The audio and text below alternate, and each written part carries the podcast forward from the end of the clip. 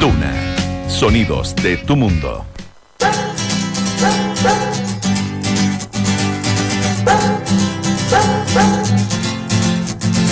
Es otra noche más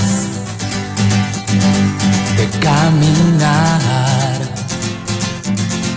Es otro fin de mes sin novedad.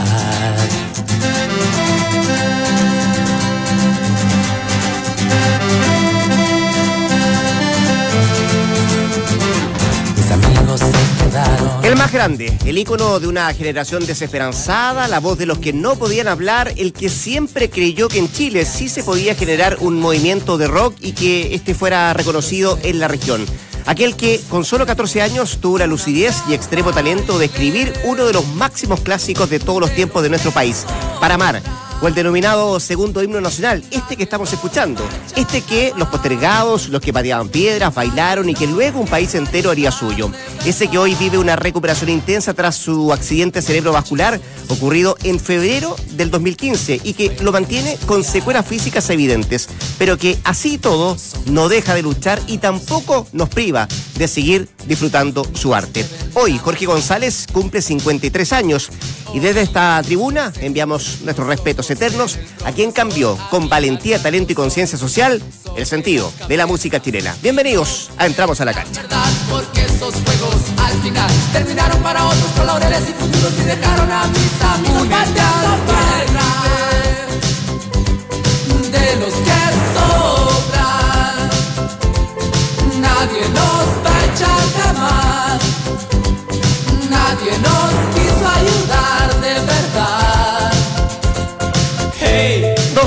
tarde con cuatro minutos. ¿Qué tal? ¿Cómo les va? Muy, pero muy buenas tardes. Bienvenidos, entramos a la cancha, edición de día miércoles. Eh, don Dante Poli, don Valdemar Méndez, don Claudio Palma. Se me desliza una lágrima por la mejilla. me pianta un lagrimón. Tranquilo, se, Se nos va el año. Se nos va el año. Estamos cansados. Se nos va. Yo me acuerdo de Jorge González por el scotch.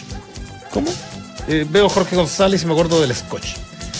Porque escuché ¿Por qué? tantas veces la voz de los 80 que ya la cinta estaba sí. averiada. Y cuando se averiaba, Scotch. Tijerita cortaba, los niños no saben hoy día, qué increíble. Y po- ponías el scotch No dimensiona las la dificultades que existían, viejo. a la cinta o con esmalte de uña Sí, también era pegaba. el mejor, el esmalte Ah, el de esmalte uña. de uña, Claro. El Cutex. Fíjate que una, una historia corta. Yo debo tener 50 cassettes de mis tiempos de radio. Una, una vez invité a Nacho Bar que pusimos a escuchar de, de distintas radios. Entonces, en una casa importante, no, en una casa royal, compré, encontré hace poco radio cassette. ¿Sí? Claro. Sí, ahí venden. No como antigüedad, sino que como. No, claro. China, para variar. Sí, no, Le papá. Llegué a la casa con el trofeo y le digo a mi hijo, te lo juro, ¿ah? mi hijo tiene 18 años, y le digo, mira la radio. Y no sabía lo que era un cassette. Increíble, ¿verdad? No, no tengo ninguna duda. Porque le- esta caja está guardada. Entonces empecé a sacar cassette y le, y le enseñé a los 18 años cómo funcionaban los cassettes. Cómo ¿Se escuchaba muy mal? Sí, claro, no uno, no, cachaba en ese tiempo, pensaba que sonaban increíbles. Y de hecho, lo, lo- Había consulta era. metalizada incluso Claro, después, que era pero- que teóricamente No, claro, tenía más y- fidelidad. es como ver deporte en- no en alta definición. Bueno, sí, es- es otro Desde la comparación claro. de, de la Y fidelidad y de la calidad. y uno- y uno cuando ve, por ejemplo, el tenis, que hoy día no lo puede ver sin HD, y decía, yo seguía al es Chino que sobre Ríos. todo el tenis. Claro, Porque si te perdía el Roland Garros, no veía nunca la pelota, no sé, lo, lo veíamos veía los completo. jugadores. Claro, no, eso, obviamente con arcilla. Y actualmente es una maravilla, es, un, es un Bueno, espectáculo. eh, el otro día hacía un experimento a los chicos menores de 10 años. Lo ponían, eh, habían remodelado, refaccionado un teléfono público con telediscado. Claro, claro, sí. Y venían los papás y lo alzaban y lo ponían frente al teléfono para que marquen el número. No, no tenían ni idea cómo se marcaba. Y le tenían que explicar, obviamente, porque claro, eh, es o a botonera o directamente hoy en día es todo tacho, digital. Increíble. Una, una sobrina con cuatro años, no más que eso, cuatro años, le, le pasaron una foto, que ves, mira lo que hace, le pasa una foto y la empieza a ampliar, Claro. la empieza a agrandar la foto, o sea, no, no, no, no, porque obviamente está acostumbrada a recibir lo del smartphone y empieza, claro, a ver los detalles, que sí, y ella todo lo hace jugando con la pantalla. Y se dio cuenta que no agrandaba y la tiró a la mierda y se fue. No, no, impresionante, ¿no? Cómo ha cambiado las cosas. Y eso que nos- yo, nosotros alcanzamos a agarrar algo de modernidad más chicos, digamos. Sí, ¿no? pero igual agarramos el, el- el discado del Sí, teléfono. no, ni yo hablar. menos, menos, En una menos. época que había cinco dígitos para los teléfonos. Yo- ¿Sabes Claro. qué? Y, y cuatro también. No, ¿en yo tres. región tres? Ah, sí, perfecto. en la esquina de la casa estaba un Manuel Verdugo, que tenía un kiosco y él tenía el único teléfono de la villa, que era el número 400. 400. Y era, era no sé, uno no, no- no mira en re- retrospectiva y mira hacia atrás y dice que increíble, porque las cartas, yo tenía un tío que todavía vive en Australia, entonces las cartas nos, se ponían de acuerdo, mi vieja, la hermana de él, te vamos a llamar el domingo, con 15 días de Sí, antelación, te vamos a llamar el día domingo, y el día domingo era una, una fila, por no decir cola, una, una hilera eh, de familiares, mis abuelos, mis abuelos, las tías, entonces se recibía el llamado e iba pasando uno a uno el teléfono. Y entonces corti- uno cortito hola tío, era ¿cómo caro". está? Y Claro. el otro decía los niños, ¿cómo? era una cosa increíble. Un teléfono por, por manzana. Sí. Y no fue hace tanto tiempo. No, pues, O sea, no, bueno, no, la verdad que el- el- el- Sí. impresionante cómo ha cambiado todo. Para llamar de larga distancia tenías que hablar con la telefonista y eh, sí, quiero hablar a tal parte, sí. Eh, ¿Cuánto tiene demora? Una hora. Bueno, muchas gracias. Y te quedas al lado del teléfono esperando que te llamaran. y hoy día uno pierde. Increíble. Imagínate un niño hoy día, con esto que hemos hablado siempre de la inmediatez, de, de que se aburre fácilmente, que necesitan estímulos permanentes. Imagínatelo esperando al lado del teléfono una hora para poder hablar con alguien. ¿Podría alguno de ellos aceptar o soportar una Imposible. cosa así? Si no, no esperan en microondas, pon un minuto y lo Claro. antes. Hoy ¿Sabes día. cómo se transmitía fútbol en los 80, Rodrigo? Por línea telefónica. Claro, entonces el día lunes Ah, ya sí, estaba la programación del fútbol, ya había un productor, en este caso la Radio Portales, y pedía las líneas telefónicas. La- Entonces, si por- ejemplo, este fin de semana, sí. entonces se pedía a CTC una línea telefónica, la instalación de una línea telefónica en la cabina tanto del Estadio Collao. Y a mí me pasó en una oportunidad, todavía me acuerdo, Mr. Fight, que era el que entregaba las líneas telefónicas. Y Eduardo Buto, con paz descanse, el Buto Bático, se olvidó de pedir una línea y jugaba la U en Las Higueras. En el viejo estadio de Las Higueras. Uy, vos habías viajado hasta allá. Y, y llego con un bolso con los equipos, me estaba esperando el corresponsal. Hotel Ritz de Concepción y de ahí una- Ritz, claro, bueno, y de ahí- entonces. En esa No, pero no era el Carlton. No, No, No. con ese, Ritz con que ese. tampoco había tanta producción, te mandaban solo a relatar, Solo. a, re- a reportear, a Conducir. informar. Y ahí una micro Talcahuano. Cercado al estadio, un kilómetro con el bolso. Y llego, la- instalamos todo. Entonces, ¿cuál era el Te tema? estoy- que tú te te, estoy conect- viendo, ¿eh? te, te conectabas, te ponías los fonos y, y de pronto podía pasar una hora. Entonces, hola, hola, hola, hola. Así era. Hola, hola, CTC, hola, hola, CTC. Hola, hora sí. Así, hola. 20, ¿sí o no, Nacho? 15, 20, 25 minutos. Y de pronto aparecía de la nada. Hola, hola. Hola, ¿quién habla por ahí?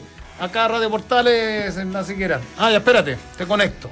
Y tú escuchabas los empalmes y ya hablabas con el control y te sacaba la Bueno, en esa oportunidad llegó la siquiera y estuve una hora, hola, hola, hola, hola, hola, hola, hola, hola. Y no me contestó nadie. Ya había unas canchas de tenis, no sé si se acuerdan, atrás de las cabinas había una canchita de tenis y me consigue el teléfono y llamo a la radio. Algo pasa.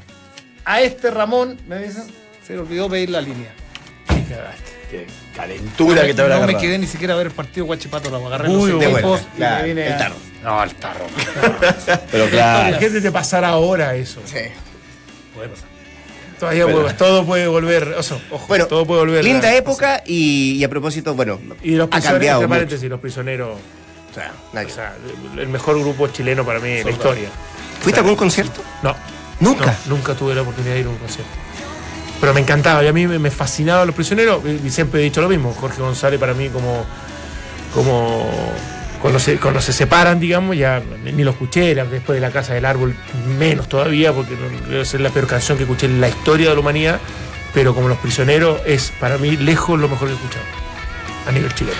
Bueno, así cambia la tecnología. Nuestra gente nos puede ver y escuchar a través de nuestras redes sociales, Facebook y en Twitter. Tenemos nuestra pregunta del día y que tiene que ver mucho con la época, con, eh, con tomar decisiones, con, eh, con cambios. ¿Y quién te gustaría que fuera el nuevo técnico de la Universidad Católica? Buena pregunta. ¿Miguel Ramírez, Hugo Vilches, Martín Palermo o Juvenal Olmos? Son las cuatro alternativas que le ponemos a los hinchas de la Católica para ver quién podría ser el reemplazante de, de Mario Sales. Ojalá voten por la B. no lo aguanto más en el otro lado.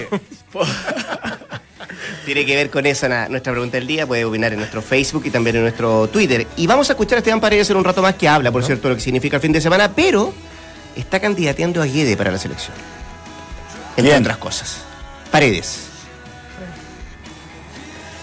Es que el, único que le dice el tanque. El único que le dice el tanque. Eh, Viste que Guede dice es que el tanque es nuestro. Claro, Es que el tanque acá. Son muy amigos, o sea, juegan hasta ¿Cómo golf juntos. Por eso en- cuando en, en- en otra oportunidad se dijo que habían tenido algún problema, te acordás de una discusión, que- imposible. Ahora, yo tengo una cosa, para mí en algún momento, Guede para la selección no me parecía ninguna locura.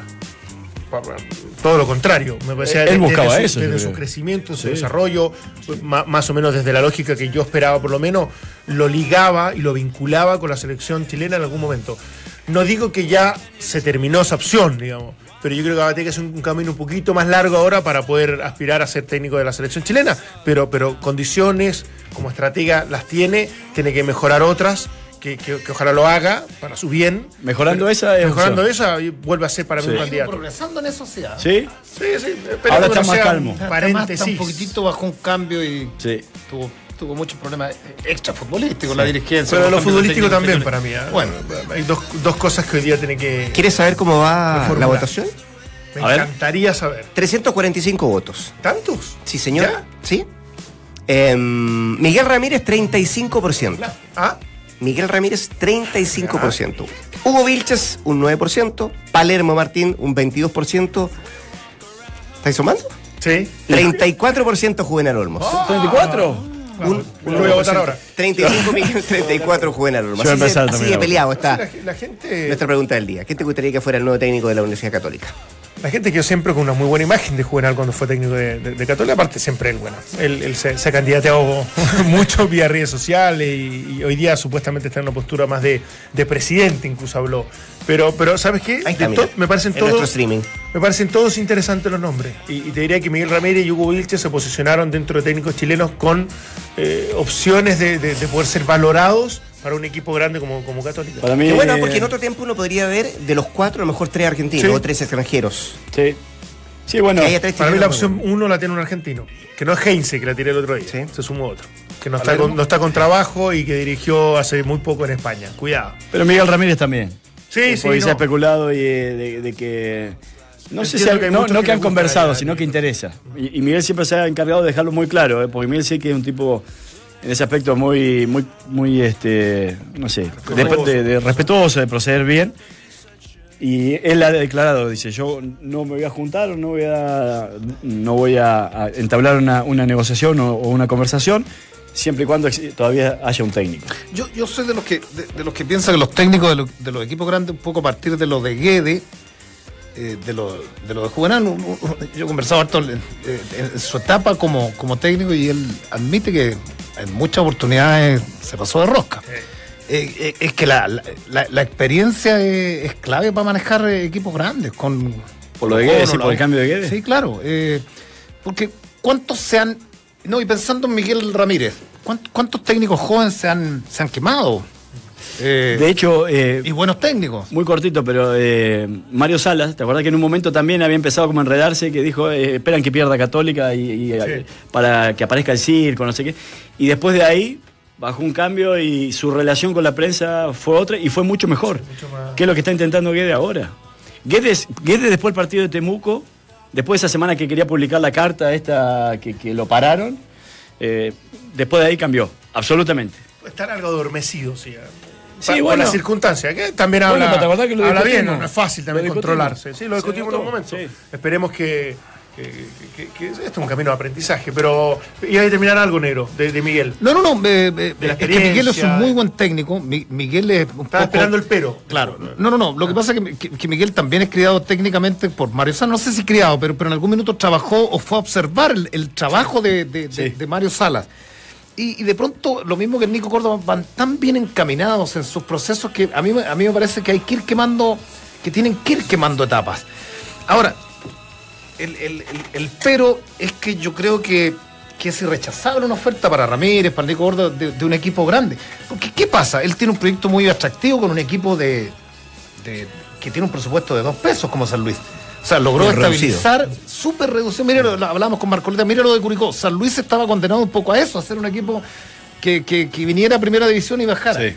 Y estableció desde la orgánica, de- desde lo macro en, en, en Quillota, eh, trabajando muy bien, está todo el día, el deportivo. complejo deportivo. Entonces, también está el tema de, a ver, la seguridad de, de- de que tengo trabajo, que puedo ir paulatinamente subiendo, pero la inseguridad desde, desde la economía, desde que me imagino Miguel Ramírez quiere, quiere el próximo año tener un poco más de recursos y poder pelear al menos un cupo a la, a la, a la Copa Sudamericana. me dices lo del proceso porque falta una escala previa a un equipo grande en Chile para Miguel Ramírez. ¿Por eso haces el pero? No, porque, porque digo, de, de San Luis a la Católica hay, hay más inme- inmediatez. O Es sea, que hay- hay- después de un año eso, sin pero- título, después de un año sin título llegas y tienes la obligación de instalarte en Copa Libertadores. digo, América. ¿tú, tú crees que eso es acelerar su, su, su etapa como de formación de O le falta quemar otra etapa. ¿O le falta por Pasa, pasa que yo converso con muchos. es que no, porque me pareció que estaba diciendo eso, paso ¿no? que, pasa que yo he conversado con muchos técnicos ya más maduros, te dicen, me equivoqué en tanta Mm. oportunidad. El mismo fantasma en algún minuto en el Off the Records, fui muy acelerado en esto, me. No debería haber ido solo. ¿Te Exacto, acuerdas que dijo es- desde el cuerpo técnico claro, que lo protege. eh, acepté, pero- aquí termino. muy Ah, eh, el fantasma, por ejemplo, es poco autocrítico, pero en algún minuto yo la embarré. Fui a la U y me dijeron tienes que venir solo, no con cuerpo técnico, estos son los refuerzos. Eh, yo pedí a un jugador, no lo trajeron. El, el tema de. Sí, pero eso tiene que ver más con, la, con, con cierta soberbia por parte del fantasma puntualmente. Porque él, él siempre está capacitado para todo y después se da cuenta que no y hace ese- esa introspectiva y, y ahí te das cuenta de que eh, existe cierto mea culpa que nunca lo reconoce. Porque ahora incluso también se estaba postulando, dice que le cuesta a Arturo Salá llamarme para la selección. O sea, eh, pero en el caso de Miguel Ramírez, Miguel ha sido muy cauto y ha, y ha arrancado yo creo que muy Bien. de menos a más. Cadete, ayudante. Sí, por eso. Y hay pasos que solo lo podés dar, no sé si solo, pero que preferentemente lo podés dar con mayores recursos. Y Católica te ofrece esa posibilidad. No los de Colo Colo ni, ni la U, pero sí un paso más y más, más grande que obviamente que San Luis. Entonces, hasta te diría, independiente que sean rivales acérrimos, que es un paso previo, y no quiero que se enojen los hinchas de Católica, pero un paso previo a después agarrar un club de poderío económico definitivo, como es Colo Colo, como es la U. Porque sí, desde incluso la repartición de la plata está, está marcado Pero eso. cuidado, que yo creo que el paso por Católica te va restando opciones para el de los clubes. Sí, sí, también. O sea, por eso yo, yo creo también, como entrenador, tú también va- vas dimensionando eso, aunque no lo quieras. O sea, hay un análisis de Miguel Ramírez, dice, yo soy candidato, eh, le, pu- le puede pasar a Nico Córdoba incluso, yo soy candidato, en algún momento puedo ser candidato de los tres, más de Colo Colo y la U, o sea, perdón, Colo Colo Católica para Miguel Ramírez, porque tiene obviamente más Sí. historia ahí, pero eh, el, el firmar por Católica te termina descartando de Colo Colo. Sí, A- puede a- ser. por lo menos en un mediano En el- plazo. sí.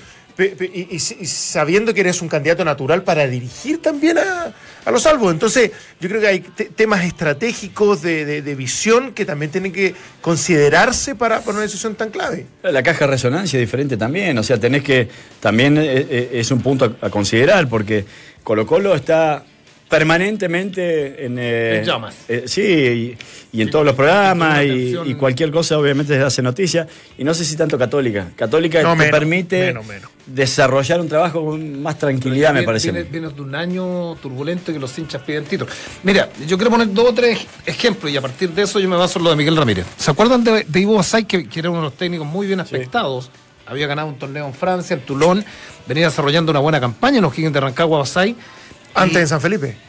Las Antes campañas San buenas Felipe, la Copa campañas, Sudamericana. Sí, Claro. y el torneo también. Claro, Muy razón. buena El torneo campaña. también, o sea, ahí, ahí se tienta con los Sí, Higgins. sí. Se tienta y Colo Colo va y lo saca a los Sí. Higgins. Al medio de un campeonato. al medio de un campeonato. Y Basay llega a Colo Colo, que es un club muy político, llega a Colo Colo y no sé cuánto está, y hoy día Basay está desaparecido. Sí. Entonces pasó de ser un, un técnico con proyección. Mira lo de Tapia. Lo de Héctor Tapia, Lo decir. Tito Tapia. Sí. También. Que, que, que pide, golpea la mesa, trae de vuelta el chupete, no recuerdo un par de jugadores experimentados, y se queda enredado.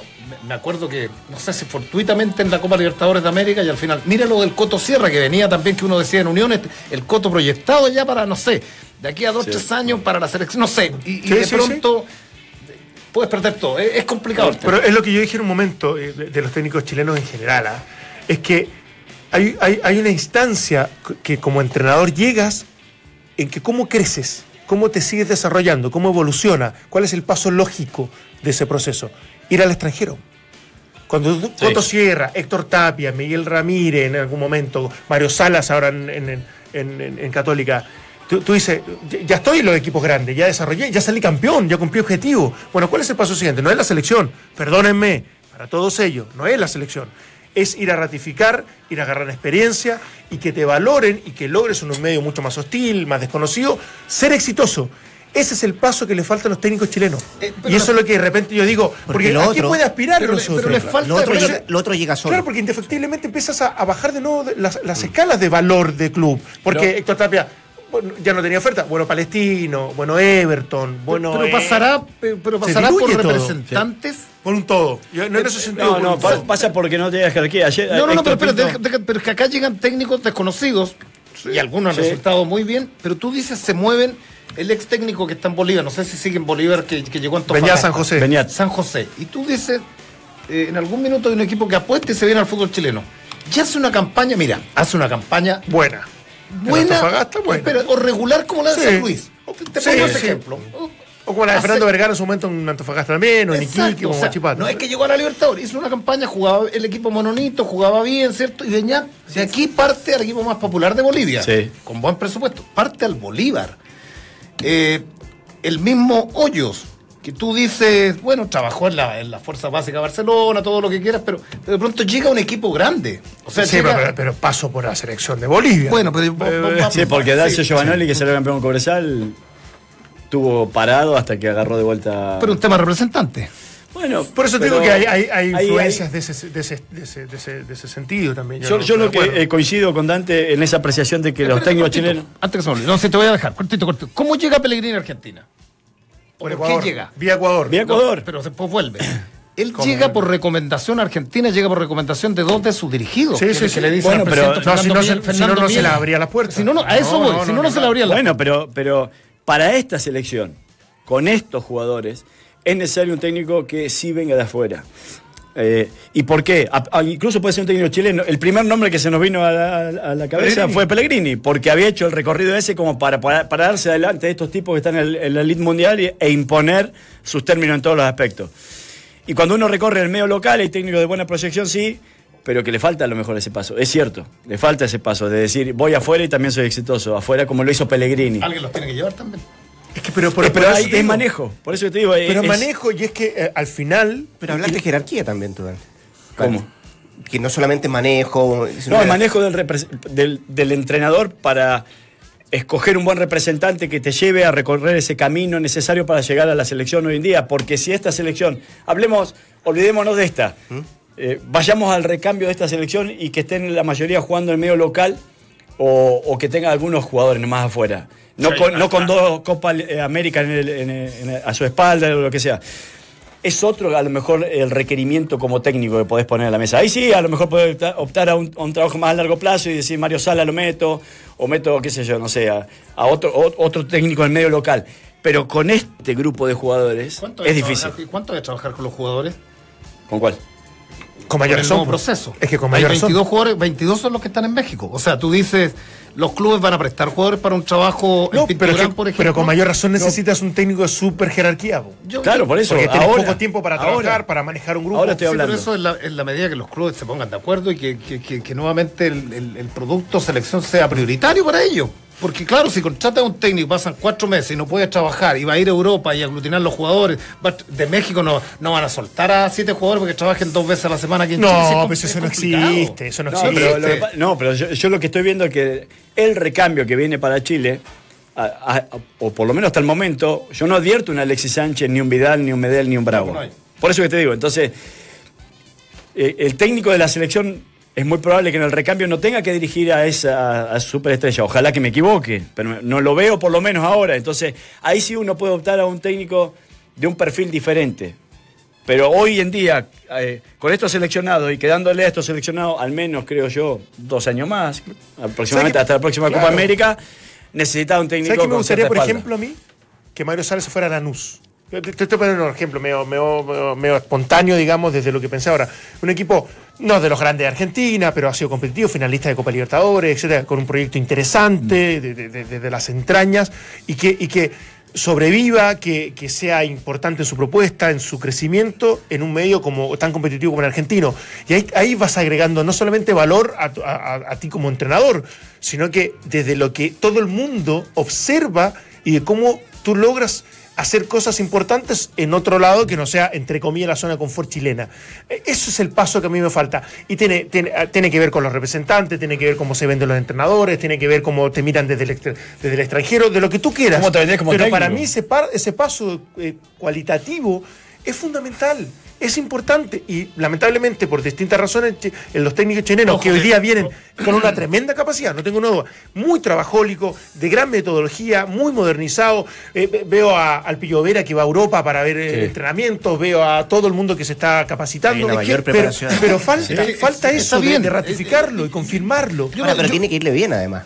Por eso, claro, pero eso eso. es- O sea, no solo salir, sino que además. Y el que te vaya bien no tiene que ver con tu propuesta solamente, tiene que ver con tu manejo de habilidades blandas, con tu Do- capacidad con para, capacidad para- de- para liderar. a un grupo. Dos de los- liderar. Dos de los técnicos, lo- los, últimos técnicos previos a Bielsa y San Paoli fueron al extranjero, ¿no? No nos olvidemos también. pues. O sea, Costa fue a la selección de Bolivia Costa, y pero- espérate. Pero era otro perfil de espérate, jugadores. ya, eso. espérate, Tenía dos jugadores Juvenal- extranjeros. Juvenal negro. dirigió en Argentina, también a Newell's. O sea, Sí, sí, Pero eso, que- eso. eso es lo que estaba diciendo. Tenía Pero dos vale. jugadores. Es más, estaba solamente Zamorano en, en Europa. Con, Sí, con- lo- lo- entonces, lo hoy en día es que yo- es otra la realidad, es otro sí, el perfil. eh, eh. Porque descartado Pellegrini, el otro nombre muy potente, que también se descarta a él, eh, era Berizzo. bueno, Héctor Pinto dijo que Pellegrini iba a venir y no. lo- ¿Te acuerdas que conversamos Sí. anoche? ¿Qué va a venir qué? No, no, no, que en algún minuto viene Pellegrini, pero, pero él cree, yo creo que esto en conversaciones con, con- con Pellegrini, él cree que va a venir como gerente deportivo de selecciones, no va a Yo lo venir, sé, no sí, va a, venir que- a, a dirigir. sí, me calza, digamos. Ahí sí me calza. Ahora, yo les digo, estamos en diciembre, Chile tiene pactado un partido con Suecia Marzo. en marzo, y de ahí nos saltamos a junio Copa América. Junio, No, pero del Con, perdón, del 2019. 2019. Espérate, Junio del otro año el mundial. vamos a tener un Claro, técnico, claro. porque hoy día pedimos toda urgencia que tengamos un técnico. Yo no lo pido. ¿En qué minuto va a trabajar con la selección un técnico? Porque aquí hay otro elemento. Y no, no, no quiero cargarle la mano a Pizzi, pero, ni, ni a los anteriores técnicos. Pero acá Valdemar dice, es, es verdad, hay, eh, el recambio, el recambio, el recambio, no hay. O no hay de la altura de los cuatro o cinco jugadores que tenemos, ¿cierto? Y, y Pizzi en eso buscó, yo diría que más que San Paoli, alternativas. Y fue Sí. a China y jugó partidos con equipos B y C, Sí. ¿cierto? Del medio lugar. Pero esos jugadores, al no estar a la altura, nunca tuvieron la opción.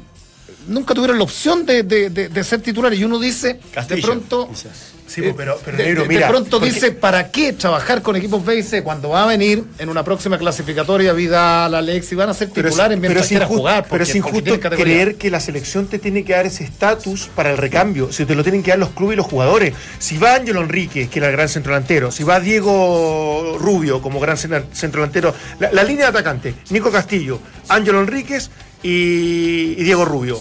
Uno fue al Sporting de Lisboa, terminó deambulando por, por ligas menores en Europa y se tuvo que volver. Ángelo Enrique se tuvo que ir a Croacia para tratar de jugar y lo ha hecho poco y nada. Castillo. Castillo tuvo que volver dando botes también a algunos clubes, a Chile para poder relanzar su carrera, que va a ser en México, que Junior no es lo mismo. Fernández. En- Junior Fernández. Por eso te digo, de los tres Mora. que son est- esta- este recambio natural de buenos jugadores, entonces, ¿cómo puede pretender un técnico decir, este es el recambio? Yo los impulso, yo los presiono, yo los integro, Sí, no cuando sus la clubes ni siquiera fueron capaces de imponerse en el medio de Bélgica, del de- el- con, con suerte en el de La pregunta Croacia. también es ¿cuándo, cuándo un técnico, traer un técnico caro, yo creo que hoy día no, no, no, no están las condiciones para, Están. para, Sí, sí, están. para- Tres tra- millones trae- y medio de dólares habló Bueno, traes un técnico buen- es caro. buen ¿Cuánto va a trabajar con la selección? En lo inmediato, digo.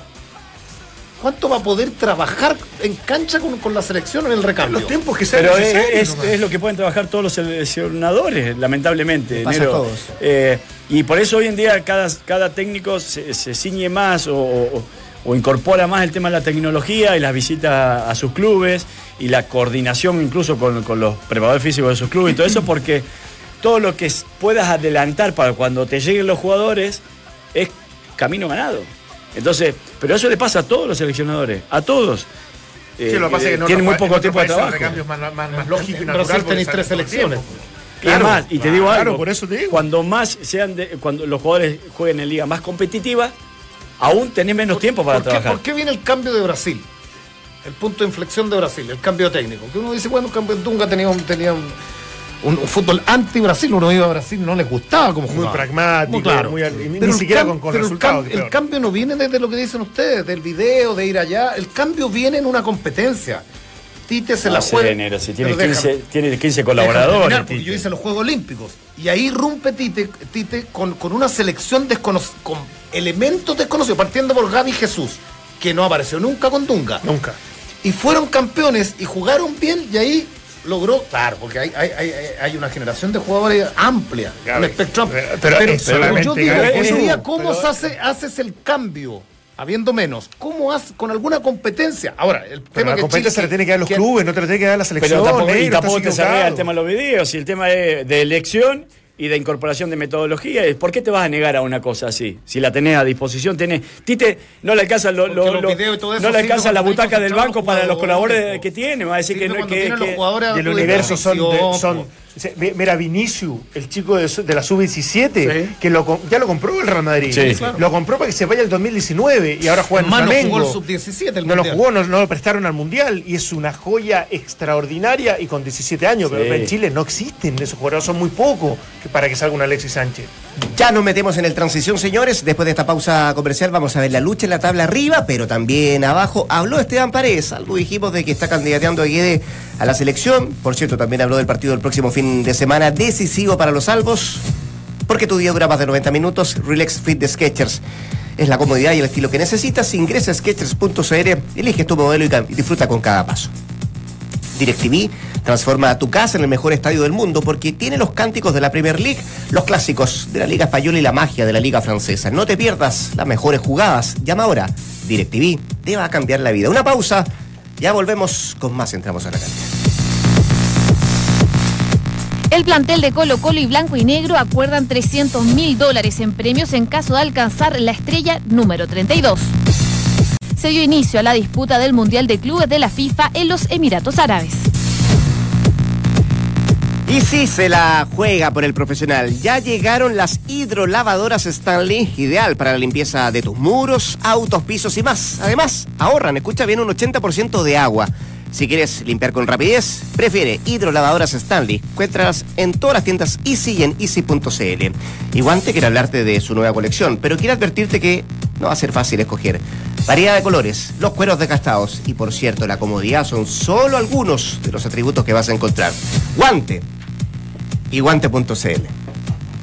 ¿Les gusta la transición? ¿Qué se ríe? No, me, me- me río porque te apunta a ti este sábado. ¿Así? Por la alfombra. Te digo algo. Porque, porque Valdemar, Valdemar Yo manejo No, con es- el espejo retrovisor, es- lo es vi que- todos los es gestos, que- todos es los que- gestos que es que hizo. Valdemar es un tipo, tú vas al departamento de él, todo impecable, todo. ¿Del señor? El, el señor, el espejo, Sí. donde tiene que ir el espejo. Es detallista el hombre. Detallista pero no cuadrado. Bonito, bien, todo, todo. Es es medio Entonces cuando hablaron del, Soy de limpieza de solo, alfombra, ¿qué quiere que haga? No, nadie, ensucia el departamento. Y siempre ha sido así. Sí, siempre ha sido así. parece departamento piloto, muy lindo. impecable Lo único que está desordenado es No el balcón, nunca. el balcón. Si no llegó. ¿El balcón también? ¿También no está desordenado? Digo. Oye, mm, ¿puedo hacer un paréntesis pequeño? Por la Fundación Miradas Compartidas, que me, me tocó estar hoy con, con los chicos. ¿Ah? No, no premié porque me tuve que ir antes, pero no, la- la- no, no, porque no, no tenía tiempo para eso, era la una y media, tenía que mis ¿Animaste? labores de trabajo. No, no, tampoco. ¿Sabes que fui, fui cero aporte. Fui y cuando venía, venía llegando, caminando, alguien me dijo, me pasó un peto. Pensaba que venía por la fundación yo porque venía caminando mejor. No, pero eh, vine y no, la- lo que hacen es fantástico. ¿Y sabéis que me, me quedé en algo? De- de- me bajó un poquito de, de amor y, y de cariño ante todo este tipo de cosas. Qué bueno que tenga corazón. Increíblemente. Tenía corazón en el fondo. Por lo que tú decís de los papás cuando van a la división inferiores, los padres de estos chicos, ahí sí que es una cosa excepcional. Desde, desde preocuparse de cada detalle, porque obviamente tienen carencias y, y dificultades, y, y están al sol, y van, le echan bronce- eh, bronceador todo el tiempo, eh, ¿ah? bloqueador todo el Bloqueador, tiempo. no sí, más que bronceador, porque hay uno que es medio bañoso, cuidado. Y, y de verdad hacen un, hace- hacen un trabajo eh, de, de un amor maternal y paternal que son es fuera de serie y que yo me doy cuenta que, que- que son personas especiales, no solamente por los hijos que tienen, sino que por lo que, por lo que hacen y por lo que piensan. Así que felicitaciones nuevamente a Miradas Compartidas, que hace, hace cosas que son de verdad milagrosas. Pipo Figueroa que está detrás de toda esa idea, ¿no? Tipo, Gran labor. O la barría. O la barría.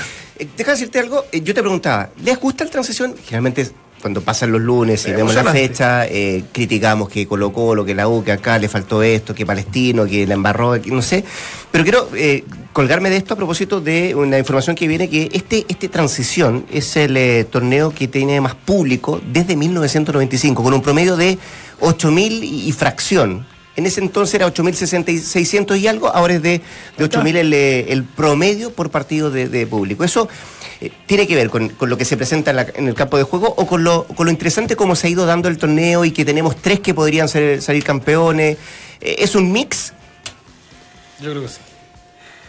Para, para mí eh, es entretenido el torneo. Y, y ha salido así. No sé si producto Pero no es un buen torneo. No, pero no, es, ahí va. No sé si tanto. No sé si es producto de la calidad futbolística o de que el torneo es tan corto que no se alcanzan a sacar suficiente ventaja. Son solamente 15 fechas, en la cual ha terminado muy parejo en los últimos 3, 4 torneos por lo menos. Entonces, tiene que ver un poco con las dos cosas, ¿no? Con que los equipos no tienen tanta plata o no han invertido tanto para reforzarse y se han nivelado un poco hacia abajo.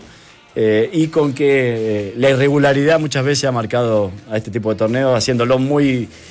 Muy, eh, Muy irregular. No, no, y muy difícil de sacarse ventaja en tan poco tiempo, en tan pocas fechas. Ahora, yo que soy más viejo, eh, el, el tema de, del formato torneo no es de ayer. ¿ah? O sea, eh, hemos, hemos divagado, nos hemos dado vuelta con todos los tipos de torneos. Copiando todo tipo de formato. Todo, fútbol mexicano en algún minuto, ¿de acuerdo? Sí, como olvidar. Eh, antes eh, hubo torneos con premios por tramos, ¿te acuerdas? Y, y- También. y- y que te- el- con liguilla de promoción. liguillas que eran Con las liguillas de promoción era muy entretenida. Y, que además lo, lo pagaba eh, una sede.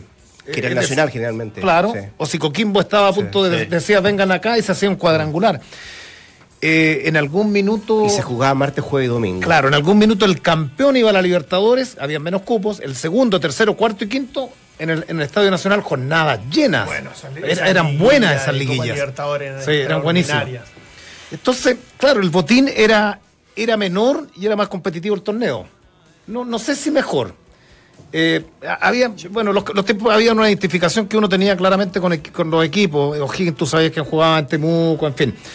Eh, después pasamos al, al fútbol mexicano, después a playoff, sin playoff. Hoy día estamos sin playoff. Queremos volver al torneo largo. Eh, Pero te entretiene este torneo. este me, me- me ha entretenido. Que, Este puntualmente. Es que lo- mira cómo va a terminar. Pero mira, Campeonatos cortos. pero los eh, anteriores a mí me gusta el campeonato corto con playoff. Sí. Los anteriores también se ha- han tenido que jugar al menos dos o tres partidos a la misma hora. Me, gusta, se- me gustan los playoffs a mí. Ayer tiraron los números de que hubiese sido campeonato largo este año, con los dos torneos. Colo Colo y la U, eh, o sea, Colo Colo llevaba, te estoy inventando, no me acuerdo la cifra, pero 60 puntos, la U llevaba 56 y después venía Unión Española con 44. Eso pasa en los torneos Y, largos. y- y es lo que tenemos que entender, que los campeonatos largos tienen virtudes y defectos, Sí, pros y contras. Yo creo que eh, al final se, se termina inclinando un poco la balanza, para mí, un poco a favor del torneo largo, pero lo hace mucho menos competitivo desde el punto de vista de equipos que no van a sostener y soportar un campeonato largo Exactamente. para poder aspirar a salir campeón. Por plantel. No, y, Exactamente. y lo otro que las primeras 3, 4 fechas, tú dices, un campeonato largo con 32 jornadas, dices tú, el, el hinchas, en febrero, por ejemplo, primera fecha en el Nacional. Ahora ¿Qué voy puede- a ir? por eso, pero ahora puede favorecer la, la- la- la- la participación en torneos internacionales también. Es que hay, hay- para mí no hay hay, tanta presión por sacar tantos buenos resultados, puedes dosificar un poco más, enfocarte más a, a- a nivel de copas que en realidad últimamente han sido un desastre. hay dos beneficios.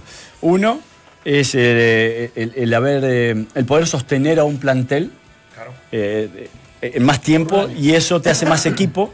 Y hoy en día, ante los escasos recursos que tienen en el fútbol chileno los equipos, podés apostar un poco más a que lo colectivo eh, disimule la ausencia de inversión. Eh, y, y lo otro que, que- que- que también es favorable es que te ordena eh, en relación a, Claro, el año calendario, en, en relación a, a que sabés quién va a clasificar definitivamente y hasta qué puesto. Porque hoy, hoy es que hay que ser casi trabajar la NASA para entender quién clasifica a uno u otro Sí. campeonato. Vamos con Colo Colo. Hoy día habló Esteban Paredes en la conferencia de prensa que mm, se refiere justamente a lo que podría pasar este próximo fin de semana y básicamente del rival. Acá habla el tanque. Trabajamos eh, siempre pensando en el rival, eh, por donde les podemos llegar o atacar con más facilidad, donde dejan espacio ellos y con torno a eso es lo que busca también Pablo y, y el equipo para, para donde pueda atacar de la mejor manera. Guachipato, ¿qué se juega? Nada, pero son partidos importantes eh, donde ellos van a querer ganar, por todo lo que, lo que también Colo Colo, por la gente que, va a ser un, un partido a estadio lleno, así que eh, tenemos que estar muy concentrados los 90 minutos para que no, no pasemos eh, ningún susto. Entramos a la cancha. La palabra de Esteban Paredes. Si tú fueras Guede, ¿qué te preocuparía de Guachipato, Dante? Me gustaría nacer de nuevo, pr- primero que todo, ante tu respuesta, ante tu pregunta. Eh, en realidad no, no tengo muy claro, eh, porque es un equipo que yo creo que hoy día en el escenario es absolutamente abordable. Eh, esto es fútbol, eh, evident- juega con tres, con tres titulares menos, no se juega nada como equipo, el técnico al parecer ya está casi comprobado que no continúa la próxima temporada, eh, va a jugar un estadio prácticamente de visita, más allá que esté en la zona y con público adverso porque es de Colo Colo. Entonces, pa- para mí es un escenario casi perfecto para que Colo Colo, con los merecimientos que ha hecho, se titule campeón. Yo creo que Guachipato va a ser poco, eh, poco rival para, para este contexto. Yo creo que se juega Guachipato unas bonitas vacaciones. Cada uno se va a jugar unas bonitas vacaciones. ¿Por el señor de Maletín? Sí, ¿no? yo creo que, yo creo que eh, eh, eso es sabido. Pero Eh, hay limitaciones igual, y- por pero- más que tenga más. No, no, yo creo que puede no, no, pero a ver. No lo, va- no lo van a hacer correr más, negro. ¿Crees tú? No. Yo, yo, yo siempre he creído que Yo está, ha estado y va a estar yo en el escuchado- futuro. yo he Sí. escuchado Sí, muchas sin duda. sí. Pero ¿sabes qué? Al final es como, como ese premio que cuando termina el partido, de acuerdo, puta, en realidad perdimos esto. Uy, mira lo que nos ganamos. Pero después de, en, en el momento del transcurso de lo que, lo, que, lo que es fundamental de concentrarte en un partido, no lo va a hacer correr más, no lo van a hacer marcar de mejor forma, no lo van a hacer más riguroso tácticamente. Eh, van a tener las mismas dificultades, las mismas, la- las mismas fortalezas que tuvieron durante todo el torneo, que fueron pocos durante ulti- esta última etapa. O la motivación no va a variar. No, para mí no. eh, en relación a que vas, estás enfrentando Entonces no, al entonces- posible campeón en tu casa y que sabes que todo el mundo te va a estar mirando. Porque uno como jugador ve eso, decir, ¿me voy a quedar en este, en este equipo o tengo posibilidades de salir? Es un buen momento para mostrar mis condiciones. Entonces, desde ese punto de vista lo ve el jugador, quizás más que peso más, peso menos. Sí, pero hay una preparación distinta, ¿cierto? A mí me parece que es lógico. Cuando te dicen, bueno, te, te- te contratan para algo de buenas lucas, hay una preparación. El resultado puede ser. el No hay una No, la preparación Eh, igual. digo, digo desde, desde la motivación. Si, si esto uno lo ha escuchado, yo lo he escuchado y nos matamos, pu- puede Sí. ser igual. No, sí, estoy de acuerdo que sí, claro. Porque ya el no, no, partido es motivante por sí solo, eso es lo que voy No, yo. no, no, yo digo, yo digo que el, el hombre Martín ha estado siempre en la historia del fútbol No, chileno. eso- Y, y sí. acá digo, ¿qué se juega Guachipato? Nada. Nada, nada. En términos, en términos deportivos, nada. De hecho, salieron hasta de su propia casa. Claro, pero partes de, un- de esa base. Uno dice, como no se juega nada, la motivación del jugador o del entrenador va a tener que ver con este estímulo eh, económico por el señor de Maletín. Y ahí yo no lo comparto. Es que yo nunca, nunca, A- y ustedes que yo. Yo, yo siempre he tenido la duda porque eh, es cierto ambiguo, hay, hay cierta ambigüedad en, en- en los conceptos en relación a a qué siente el futbolista cuando no hay presión, porque de pronto uno escucha a muchos futbolistas y dicen, no, sin presión se juega mejor. Y otros dicen, y, y- y si no, es la antítesis.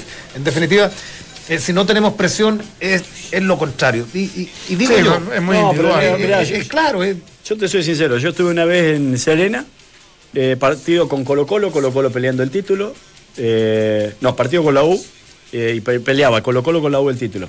Y eh, a nosotros nos llaman, a mí me llaman, de Colo Colo, y me dicen, mira, está esta posibilidad, esto y lo otro, lo sometemos a votación con el plantel. Y sí, dije, bueno, hay diferencias importantes entre recibir por ganar o por perder. ¿A qué voy yo? Y ahí me sumo a la línea de lo que venía diciendo antes. Al momento de salir a la cancha, no te acordás de ese plus, no te acordás de esa plata.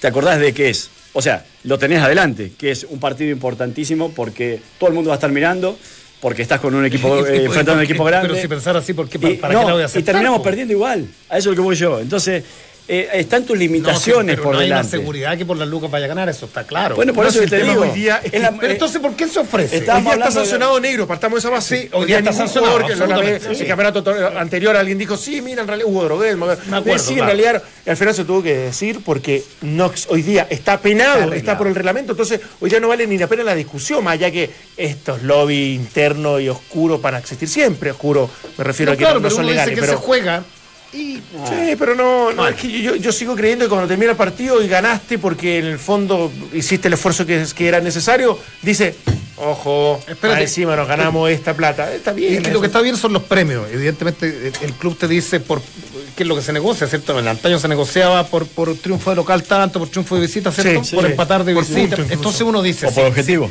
Si, si no tuviera alguna incidencia, ¿para qué el club le va a pagar algún bono por ganar de visita? Digo, Sí, es lo mismo, ¿no? Sí, sí, sí. Es como, Sí, que, como que pero- va- vale la pena hacerlo. Yo, yo te, te- te- te diría que si tú quieres motivar o, o convencer a un grupo de jugadores, yo no me quiero meter en el bolsillo de nadie porque evidentemente hay, hay algunos que lo pueden necesitar más. Yo, yo en definitiva, desde el esfuerzo y desde el sacrificio dentro de una cancha, me parece que no es incidente. Y en ese sentido incluso te diría, ¿y sabes qué? Después de esa reflexión y esa conclusión, ¿vale la pena mandar un maletín? Vale que no. No se juega nada, Guachipato, ¿cierto? Lo dijo No, Paredes. No. Em, pero puede complicarle quizá el que es el jugador más sobresaliente del equipo y también del torneo como Soteldo. Esto es lo que responde Paredes a propósito del venezolano. Mira, eh, lo, trabajamos ahora, eh, eh, hoy, hoy en el estadio, pero no te puedo, dec- no te puedo decir. El técnico el que, el que tiene que, hacerte esa- tiene que responderte eso. Pero, pero fíjate que no estamos, no estamos tan preocupados de Soteldo. Estamos preocupados del equipo más que de un, de un jugador. Eh, sí tiene cualidades eh, diferentes a los otros, pero, pero hoy en día estamos preocupados de Guachipato, no de, de un solo jugador. Entramos a la cancha. Paredes, hablando, gracias a Fox a propósito de esta cuña. Eh, Soteldo hoy día en la mañana, en una, bueno, lo entrevistaron en, en un diario regional, dice, admiro a Colo Colo y a la U, como equipos y como instituciones. Recordemos que tiene contrato vigente, pero lo más probable es que después de transición emigre el venezolano. Y la última de Paredes, a propósito de lo que decíamos antes de la pausa, esto de candidatear a Guede para la selección, acá, el delantero de Colo Colo. Ya lo he dicho un montón de veces, como trabaja un- eh, una persona excelente, eh, trabaja bastante bien y ha sacado muchos juveniles de acá de, de Colo Colo, así que eh, vamos por buen camino, esperemos que, que él pueda, pueda seguir. La palabra entonces de Esteban Paredes a propósito de Guede y la posibilidad de que mm, o lo candidatea como técnico para la selección chilena. Me gustaría que siguiera.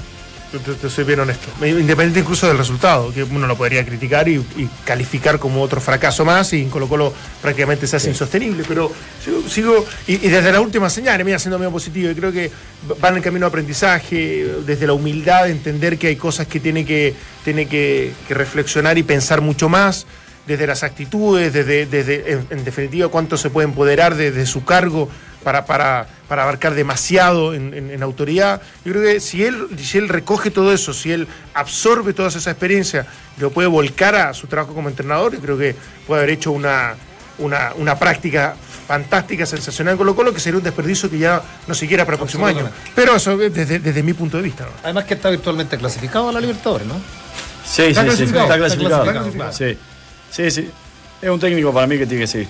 Yo, bueno, incluso en los peores momentos, yo dije que Guede como estratega era, era, era bueno o era muy bueno y, y que lo que tiene que mejorar es la habilidad es blanda. Y, y bueno, si logra sostener de alguna forma esta, esta manera de relacionarse con el medio, eh, estaremos ante un nuevo Guede. Y con menos presión de, de salir campeón, yo creo que puede soltar en definitiva una versión más atractiva de- desde lo competitivo. Y con más tiempo de trabajo también. Con más tiempo de trabajo. Yo, yo sigo esperando eso. Y es por eso que tengo esa tolerancia y paciencia en lo que puede hacer él. Sigo esperando al, al, al Guede 2.0 y al Colo Colo un poco eh, reflejo de aquello. Me- Bueno, menos, mal que, menos mal que tiene que mejorar las habilidades blandas.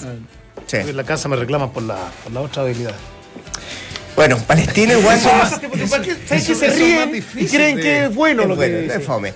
Oye, eh, está, porque, claro, está negro. lo decíamos, entretenida la lucha arriba en la tabla, pero también abajo. Palestino y Wanderers, que es tan complicado luego de las derrotas y empate del- del- de la última fecha. Y Curicó, que ahí está, respirando todo tranquilo, pero no del todo tranquilo. Pero ya tienen rival, cualquiera de esos tres. Así es es. Unión La Calera, que va a jugar la final por el ascenso, luego de derrotar 2 a 0 a San Marcos de Arica. Y tenemos a su técnico, Víctor eh, Rivero, en la línea telefónica. ¿Qué tal, Víctor? ¿Cómo te va? Buenas tardes. Buenas tardes a todos, todo bien por acá. Está Dante Poli acá, que te quiere saludar, también Valdemar Méndez y Claudio Palma. Eh, Rodrigo Álvarez te saluda, Víctor. Eh, si tuvieras que elegir a uno de los tres, ¿por cuál?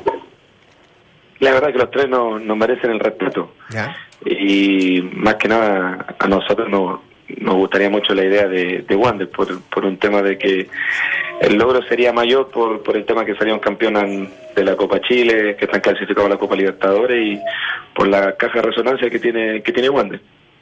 Eh, gusto saludarte, Víctor. ¿ah? Eh, es notable lo que hiciste con Calera.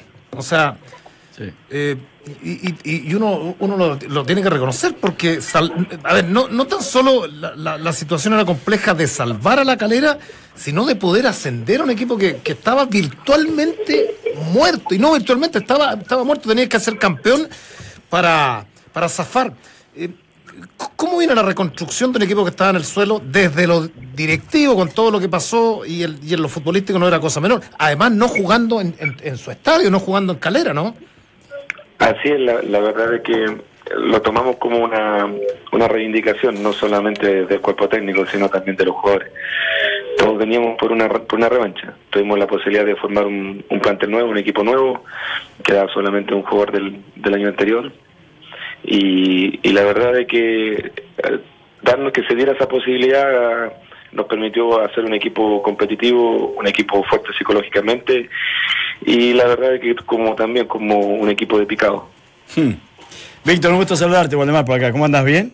Todo bien, Valdemar. Bueno, bueno, felicitaciones eh, por este gran logro, o este nuevo logro en realidad. Y, eh, y un poco ahí apunta mi pregunta. Vos subiste a San Luis, eh, cuando asumes la banca de, de- de Calera, eh, ¿tuviste aceptación o no?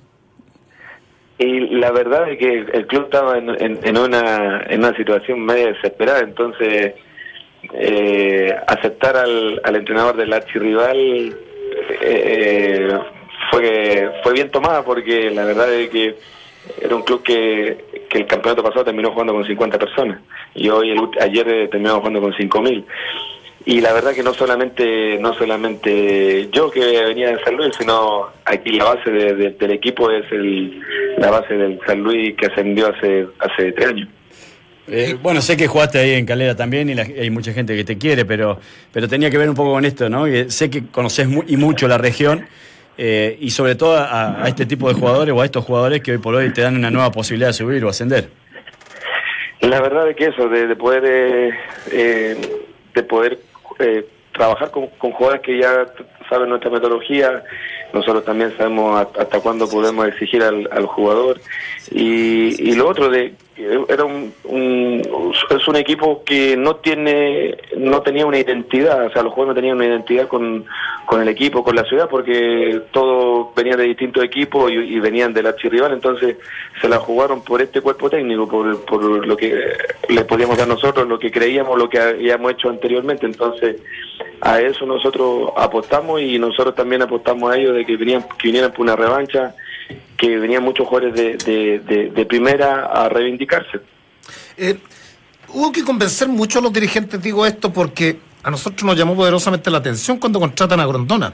Yo decía, desde lo directivo, se habían gastado mu- muchas lucas, al bajar a primera vez le reducían el costo, pero eh, yo, yo diría de, forma mayoritaria, o sea, lo que recibían en, la A por, por dineros adelantados bajó, no sé, un 50%, es decir, desde lo económico ya era complicado.